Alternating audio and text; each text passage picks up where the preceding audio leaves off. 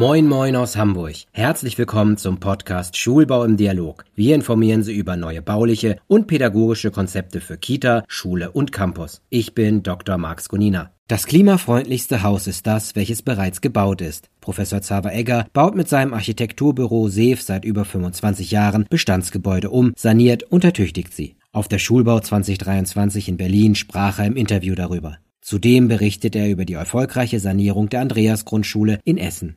Herr Professor Egger, können Sie uns bitte erzählen, was Sie dazu motiviert hat, sich auf das Umnutzen und Sanieren von Bestandsgebäuden zu spezialisieren? Ja, tatsächlich gehört es zur DNA von SEF Architektur, mit Bestand umzugehen. Also wir haben Mitte der 90er Jahre angefangen mit einem Projekt. Es war ein denkmalgeschütztes Projekt hier für die Humboldt-Universität in Berlin. Und seitdem haben wir das Thema Bestand auch mitgenommen. Wir waren damals tatsächlich so ein bisschen unglücklich drüber als junges Büro, wo alle gerne Neubauten machen wollten, dass wir mit Bestand zu tun haben und haben dann aber schnell das Potenzial entdeckt. Mögen Sie ganz kurz einmal ausführen, was haben denn alte Gebäude für Potenziale, die genutzt werden können? Naja, über die baulichen Potenziale. Wir sprechen heute ja auch von goldener Energie, die in solchen Häusern steckt. Also was jetzt den Nachhaltigkeitsgedanken betrifft, also das CO2, das schon drin gebunden ist, sehe ich vor allem ein hohes Identifikationspotenzial und letztendlich auch die Geschichten, die so ein Haus erzählt. Also nicht nur die Geschichte im Sinn der Historie, sondern wirklich Einzelgeschichten, die so ein Haus erzählt, die man damit natürlich auch gut weitererzählt erzählen kann. Eine kurze Frage dazu. Sie haben jetzt im Laufe der Jahre sich damit beschäftigt, mit dem Erhalt der Gebäude. Wie ist da Ihre Herangehensweise als Architekturbüro? Naja, so ein bisschen sind wir da gar nicht Architekten, sondern eine Mischung aus Archäologen und Kuratoren, wenn man so will. Also das heißt, wir gucken uns erstmal an, was wir dort vorfinden, versuchen dann eben daraus Leitbilder zu entwickeln und daraus dann eben, also vielleicht auch zusammen mit alt und neu dann eben was Neues zu entwickeln und zu planen. Sie werden in dem Zusammenhang ja ganz häufig auch an Objekte geraten, die denkmalgeschützt sind. Haben Sie da ein Beispiel für eine Schule und einen Lösungsansatz, wie damit umgegangen werden kann? Ja, wir haben tatsächlich gerade in Berlin ganz konkret ein Projekt, bei dem das der Fall ist. Ein denkmalgeschütztes Gebäude steht seit Jahren leer und wird von uns jetzt saniert und ergänzt um Neubau. Und da geht es dann natürlich schon um so Themen, wie kann man es denn schaffen, planerisch, dass die Räume im Alt- und Neubau die gleiche Qualität haben. Wir sprechen im Neubau von einer Compartmentschule. Der Altbau ist natürlich eine reine Flurlösung. Und wir versuchen dann eben einerseits den Bestand zu respektieren und zu wahren und auf der anderen Seite aber doch so die Qualitäten des Neubaus, Offenheit, Großzügigkeit eben auch in diesen Altbau zu tragen. Jetzt steht uns bald der Green Deal bevor. Das heißt, wir müssen klimaneutral werden. Das ist ganz wichtig auch im Zusammenhang mit Sanierung, aber auch mit der Möglichkeit, Energie aus dem Gebäude zu bekommen, zum Beispiel durch Solarpanels oder dergleichen. Haben Sie Projekte oder können Sie da aus Erfahrungen zehren und uns da einen kleinen Überblick bringen, was uns erwarten wird oder was Sie umsetzen? Ja, das ist tatsächlich ein weites Feld. Sie haben völlig recht. Es ist ja auch so, dass wir es uns nicht aussuchen können, ob wir wir da was machen oder nicht. Also der Klimawandel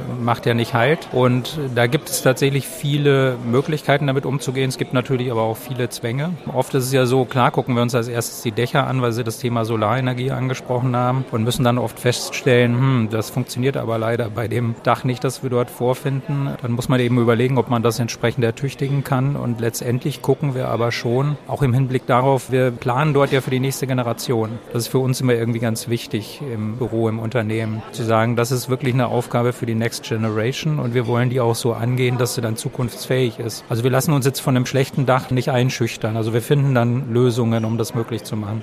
Sie haben vor kurzem die, die Andreas-Grundschule in Essen saniert. Was genau wurde dort durchgeführt und was waren die Zielvorstellungen gewesen? Die Andreas-Grundschule in Essen ist eins von drei Projekten, die wir dort bearbeiten, die völlig unterschiedlichen Charakter haben. Das erste war ein großes Schulzentrum. Das dritte, so sage ich es jetzt mal, ist eine Holzmodulbauschule. Das zweite ist eben diese Andreas-Grundschule mit einem Bestand. Das ist die Besonderheit. Bestand aus den 60er Jahren, den wir nicht umfassend sanieren, sondern nur zum Teil sanieren und eben ergänzen um zwei Neubauten, sodass dort insgesamt ein Ensemble aus einem spannenden Alt und Neu zusammen entsteht. Ist das ein ganz häufiger Weg, dass man eine Sanierung immer mit einer Ergänzung begleitet? Ja, würde ich schon sagen. Also es gibt natürlich Bestandsbauten, die sind groß genug, um große Raumprogramme unterzubringen. In dem Fall war es so, dass durch das Wachstum des Viertels, also durch Zuzug, einfach mehr Schulplätze erforderlich waren, als man in das Bestandsgebäude reingekriegt hätte. So sehr salopp gesagt.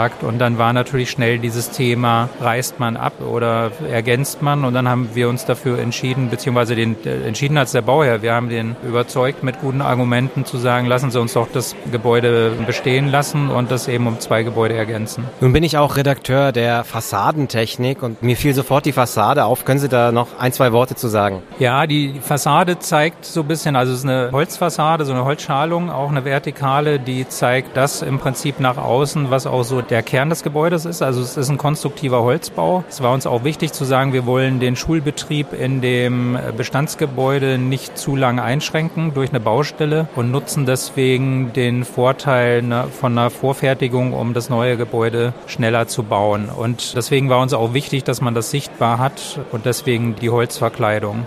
Ihr Vortrag dreht sich um Erhalt statt Abriss. Nehmen wir eine Schule. Wann lohnt sich der Abriss? Wann der Erhalt? Haben Sie da so Checkpoints? Ja, also klar, es ist ja immer, wenn man mit so einer Materie zu tun hat, es ist immer Kopf und Bauch, sage ich mal. Also das eine ist, man kann natürlich ganz klare Kriterien dafür definieren und kann dann eine Matrix machen und sagen, ich habe hier eine Checkliste, lohnt sich der Erhalt oder reißt man ab? Das ist das eine. Und das andere ist eben das, was ich vorhin auch gesagt habe, wie kommt man denn zu einem Identifikationspotenzial? Und dann, das ist dann eher so, sind dann so die weichen Faktoren. Ne? Die lassen sich dann schlecht in so eine Matrix bringen. Aber ja, wir gehen das so an. Auf der einen Seite Wissenschaft wissenschaftlich, dass wir gucken, was sind denn die einzelnen Kriterien und auf der anderen Seite eben eher so Atmosphären, Stimmungen, die dort auch mitschwingen. Ja, apropos Stimmungen, Sie sind jetzt auf der Schulbaumesse. Was nehmen Sie mit? Wie hat es Ihnen gefallen? Ja, insofern gute Überleitung, danke. Die Stimmung ist gut, habe ich den Eindruck. Also wir kriegen hier natürlich auch mit, was so die, ja, ich sag mal, Grenzen, Perspektiven, Ausblicke sind, mögliche Konflikte, die es gibt. Wir stellen aber auch fest, dass es natürlich was ist, ich hatte es ja gerade schon angesprochen, das ist für die Zukunft Zukunft, das ist für die nächste Generation. Und wir wissen ja auch, ohne jetzt in eine Glaskugel zu gucken, sondern wir gucken uns einfach die Geburtenzahlen an und die Zahlen der Kultusministerkonferenz und wissen, dass Schulbau die nächsten Jahre immer noch weiterhin hoch erleben wird. Und das spürt man hier auch. Und die Vernetzung ist gut, auch mit den Herstellern, mit den Firmen. Also hier kann man eine Menge mitnehmen. Ja, herzlichen Dank und dann wünsche ich Ihnen weiterhin ganz viel Erfolg. Dankeschön, wünsche ich Ihnen auch. Vielen Dank.